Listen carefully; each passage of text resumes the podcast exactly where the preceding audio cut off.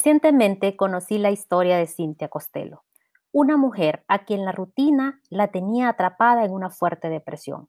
Un día tomó la decisión de dejar su trabajo como maestra, tomarse dos años sabáticos para viajar por Asia y así encontrarse a sí misma. Comenta Cintia que comenzó su viaje por Sri Lanka, pasó un año y medio en un centro de meditación y ahí tuvo un despertar espiritual muy fuerte. Después siguió viajando, siguió integrando información, escuchándose, meditando y su camino espiritual. Y eso la llevó a que al séptimo mes del viaje creara su primer proyecto mediante el cual empezó a ayudar a otras personas a tomarse un año sabático de manera consciente como ella lo había hecho. Siguió viajando y siguió trabajando en su camino espiritual en todo momento, eso la llevó a convertirse en un coach de vida para ayudar a otras personas en su despertar y cambio de vida. Conocer las historias de personas reales que han logrado transformar su vida de una manera radical siempre ha sido para mí una de las mejores fuentes de motivación que he conocido. Bienvenidos al episodio de hoy del podcast de Blissen. Imagino que ustedes también conocen personas que un día decidieron hacer un cambio radical en sus vidas. Transformaron su salud sin excusas. Comenzaron de cero en un nuevo país. Abandonaron sus trabajos y empezaron a luchar por sus sueños. Y cuando conocemos esas historias, nos impresionan, nos inspiran y a veces hasta sentimos envidia.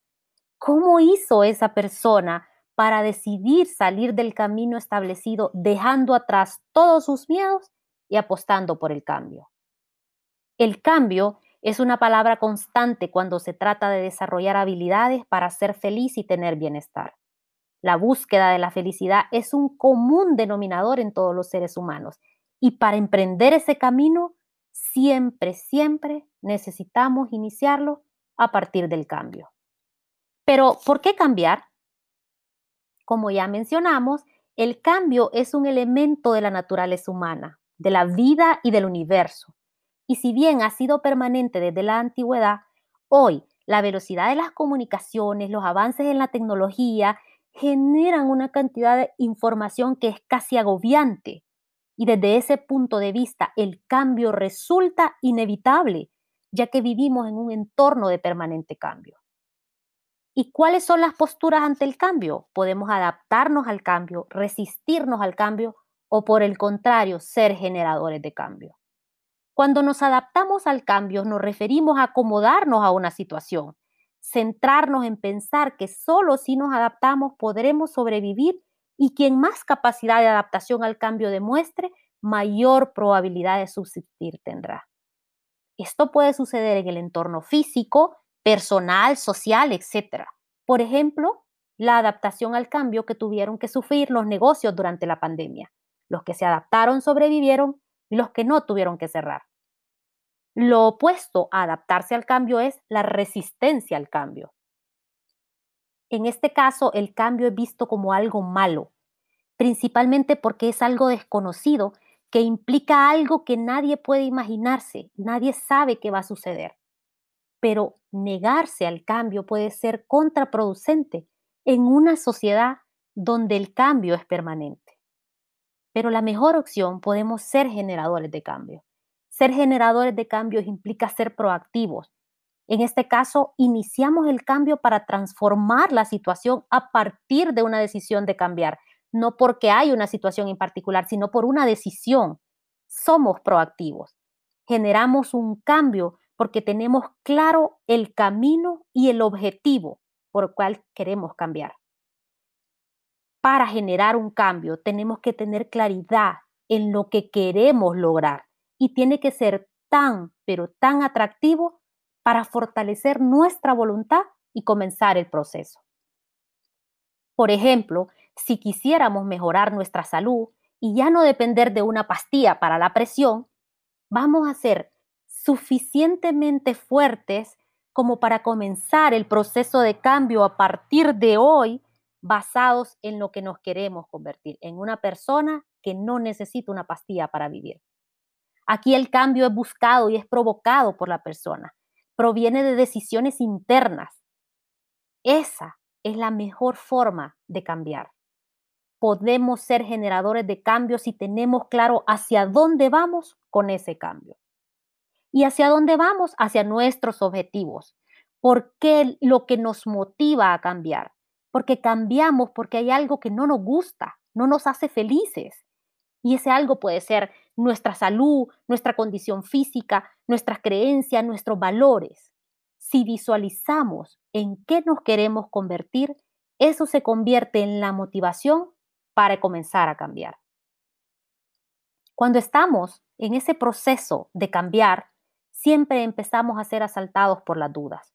Incluso se puede sufrir de parálisis por análisis, que puede durar días e incluso años. Y esto es que comenzamos a pensar, a analizar, y ese pensamiento nos paraliza y no nos permite comenzar.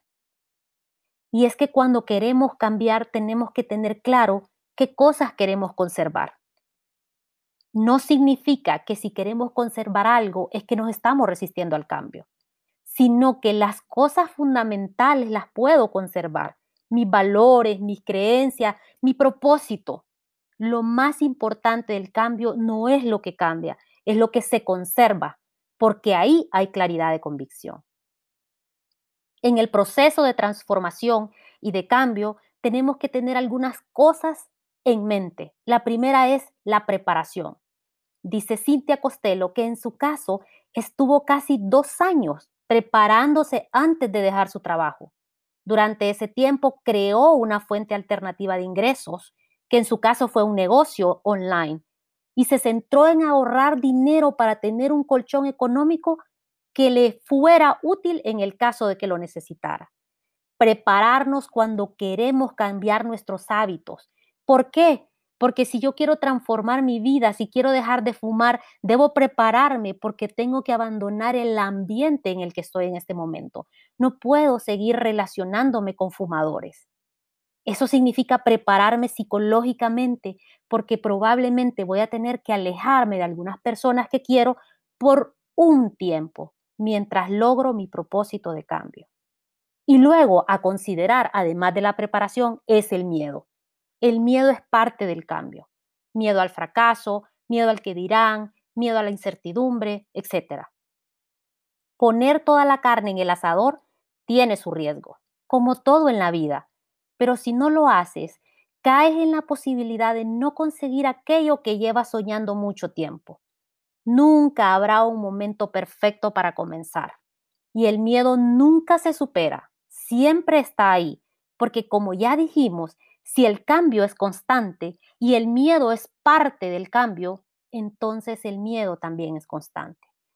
Pero si apostamos por el cambio, por la transformación de mi salud, por el negocio de mis sueños, por el trabajo al que aspiro, cualquiera que sea tu aspiración, un día podrías mirar hacia atrás y darte cuenta que estás actuando conforme a tus sentimientos, emociones y a ser fiel a tus valores e ideales podrías mirar hacia atrás y darte cuenta que te has convertido en alguien mucho más flexible, con más confianza en ti mismo, que apuesta por aquellos que amas y trabaja duro por conseguirlo.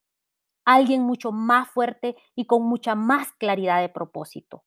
Alguien que tiene clarísimo de dónde viene, hacia dónde va y el por qué va en esa dirección y además el precio que va a tener que pagar para lograrlo.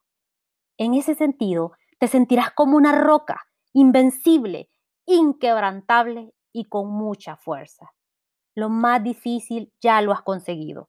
Has sido capaz de salir del modo zombie al reconocer que quieres cambiar, que necesitas un cambio. Ahora lánzate y apuesta por ti. Con las herramientas adecuadas, el esfuerzo y la educación, tú también puedes conseguirlo. Nos vemos en el próximo episodio del podcast de Blizzard.